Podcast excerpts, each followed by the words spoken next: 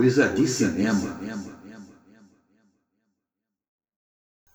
Hoje vamos apresentar o episódio 1, A Santíssima Trindade do Cinema Novo. Durante uma época, procurei ver todos os filmes brasileiros que já habitavam havia um bom tempo na minha cabeça. Filmes que, quando foram lançados nas salas do país, eu ainda era menino de calças curtas. Finalmente chegava a minha hora de assistir todos eles, ou quantos me fosse possível. Meu coração batia a 24 quadros por segundo e fiquei de olho em retrospectivas, mostras, festivais, sessões especiais por onde andasse, e em bem poucos anos consegui ver dezenas de filmes. Matei a sede e até pude ver alguns mais de uma vez. Poderia destacar três filmes que fui ver, como quem vai a uma missa daquelas bem solenes como muçulmano indo pela primeira vez à Meca, como filho de santo vestido de branco acudindo a um culto de candomblé. Esses filmes são os seguintes: Deus e o Diabo na Terra do Sol e Terra em Transe, ambos de Glauber Rocha, e O Bandido da Luz Vermelha, de Rogério Sganzerla. Essa que para mim era uma espécie de santíssima trindade fílmica, me alimentava com ingredientes de um admirável mundo novo para o jovem que eu era trazendo história, política, antropologia, linguagem, experimentalismo, história em quadrinhos, contracultura e psicodelismo em narrativas audiovisuais originais e instigadoras que expunham algumas das contradições da sociedade brasileira. Nossos heróis eram comuns mortais apresentados com todos os seus defeitos especiais em imagens e sons e ruídos, e nós ainda tínhamos o que hoje seria considerado um mau costume qual seja o de levar nossas cabeças conosco todas as vezes que íamos ao cinema. Quando as imagens de Deus e o diabo na Terra do Sol começaram a ser projetadas na grande tela à minha frente, mostrando o solo árido do sertão do Nordeste do Brasil, começava a abrir-se em mim um terceiro olho. E lá estava, no filme de Glauber Rocha, cuja estreia aconteceu no Rio de Janeiro naqueles turbulentos dias de março de 1964 o país profundo, o país arcaico que contrastava com um país, o mesmo país, que havia bem pouco tempo inaugurara o monumento moderno no Planalto Central, Brasília, a capital federal, a cereja do bolo de um discurso político desenvolvimentista. E lá estava, no sertão nordestino, o vaqueiro Manuel, o cavaleiro medieval de armadura de couro, vivendo sua submissão primeiro ao misticismo do guia religioso de uma legião de penitentes, a quem Manuel passou a chamar de Santo Sebastião, e mais tarde ao banditismo amoral do cangaceiro Corisco. Se entrega, Se entrega, Corisco! Eu. Ah!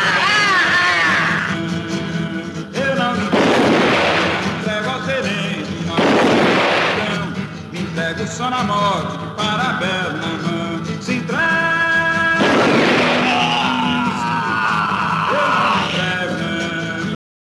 Esses personagens, o santo e o cangaceiro, metaforicamente personificam alternativas que no fundo são igualmente alienadoras, mas que aos olhos de desvalidos e marginalizados pareciam indicar possibilidades de existência no mundo de Deus e do diabo.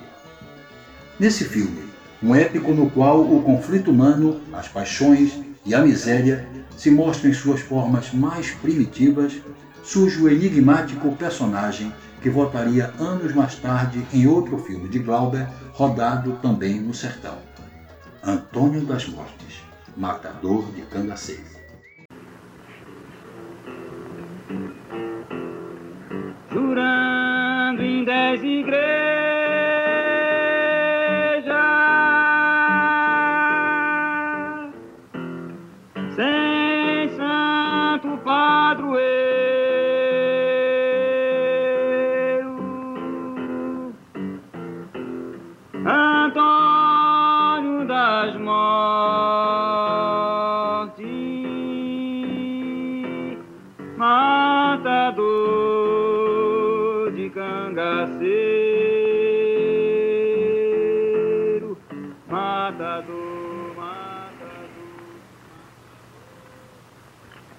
Outro dos aspectos destacáveis é a coexistência na trilha musical de duas expressões artísticas diametralmente opostas.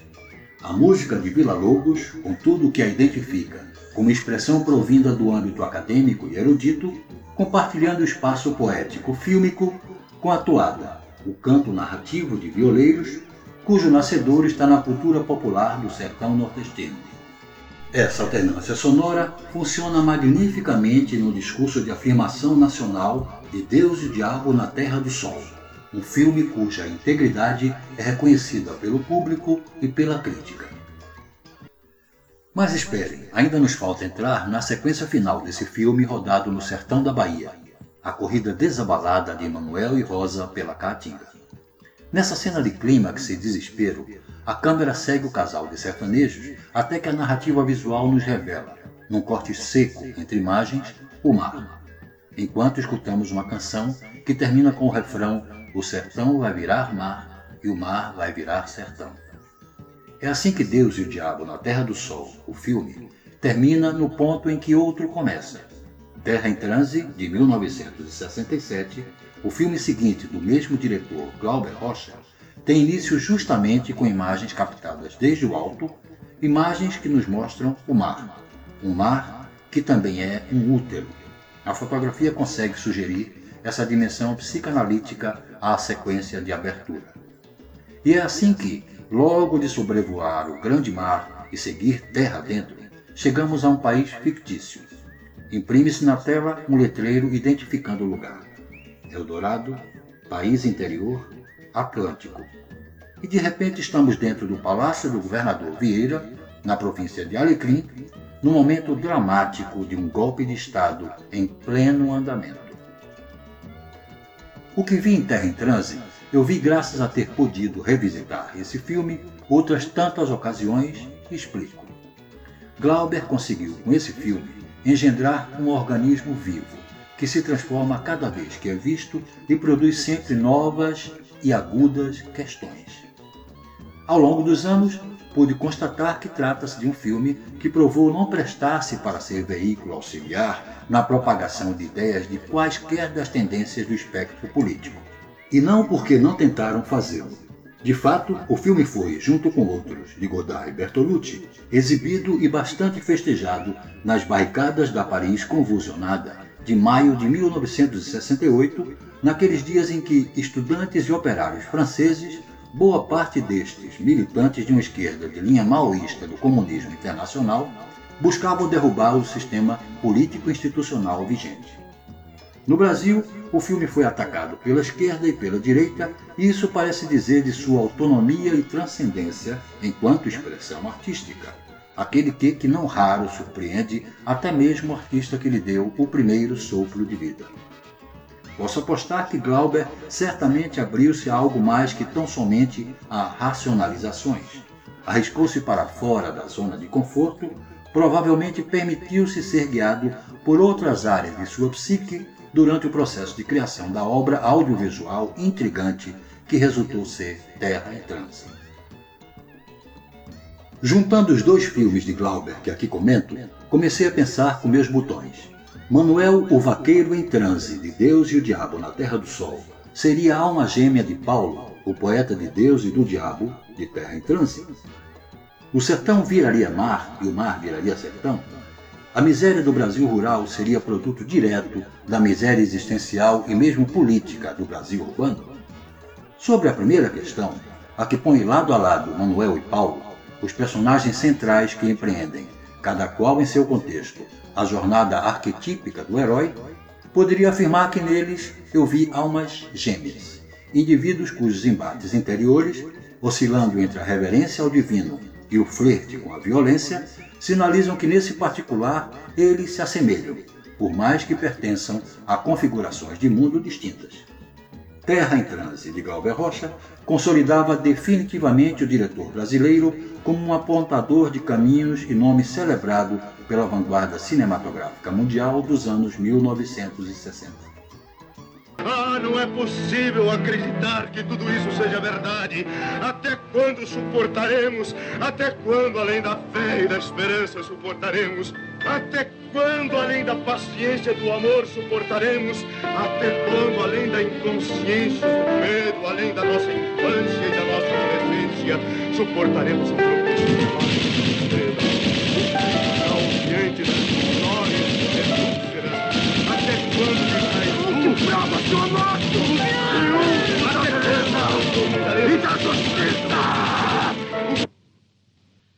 Aprenderão! Dominarei esta terra! Botarei estas histéricas tradições em ordem! Pela força! Pelo amor da força! Pela harmonia universal dos infernos! Chegaremos a uma civilização! Chegamos então ao terceiro título da minha Santíssima Trindade anunciado ao início deste podcast: O Bandido da Luz Vermelha, de 1968. Nesse filme de Rogério Sganzella, elementos e procedimentos técnicos artísticos surgidos ou objeto de releitura no trecho final dos anos 60 são habilmente explorados pelo diretor-autor. Uma grande sacada de Sganzella, por exemplo, é o uso de locuções de rádio. Carregadas no tom debochado de narração policial sensacionalista, por instruções diretas do diretor do filme, essas locuções ora assumem uma função narrativa dos acontecimentos no filme, ora se referem ao filme como filme, ora fazem paródias de frases conhecidas e assim por diante. Ninguém sabe quantos assaltos, roubos, incêndios e atentados ao pudor ele já praticou. Com 26 anos e 26 mortes, ele foi condenado a 167 anos, 8 meses e 2 dias de prisão. Fora a multa de 10 cruzeiros novos. Tenho 26 anos, vivo de roubo e empréstimo dos amigos. Posso dizer de boca cheia. Eu sou um boçal. Mas se for levado novamente aos tribunais, poderá pegar 480. Só poderá ficar livre dos seus crimes se conseguir provar que é louco.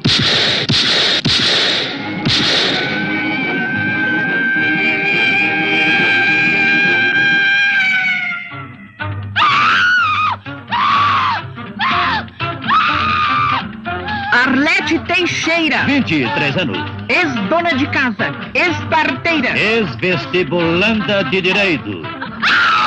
Popular flor do meu bairro. O prefeito com essa mania de campanha de reconstrução nacional, embelezamento da metrópole, vai acabar com a boca do lixo. Tal procedimento tem como matriz um programa radiofônico de 1938 que, na voz de Orson Welles, meteu medo nos ouvintes norte-americanos que acreditaram que o que escutavam era a transmissão de uma notícia sobre uma real invasão de extraterrestres, quando tratava-se de uma ficção.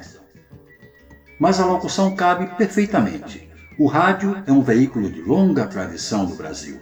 O grande público se identifica facilmente com esse meio de comunicação e, nesse sentido, o filme ganha, para além de um recurso fundamental para a estética da obra, um fator plausível de atrair empatia à mesma.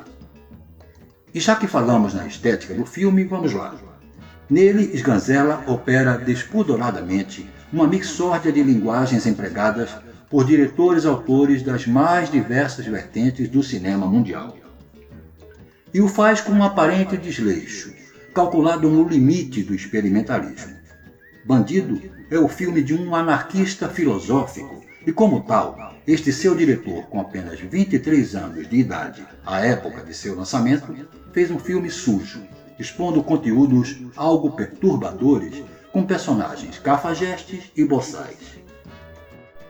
Sganzella, em 1968, divulgou uma espécie de manifesto em que dizia ter feito um filme soma, um faroeste, documentário, policial, comédia e ficção científica. Se você ainda não viu O Bandido da Luz Vermelha, um filme inteiramente rodado no bairro mais perigoso de São Paulo, a Boca do Lixo, não perca mais tempo. Alguma coisa vai acontecer no seu coração.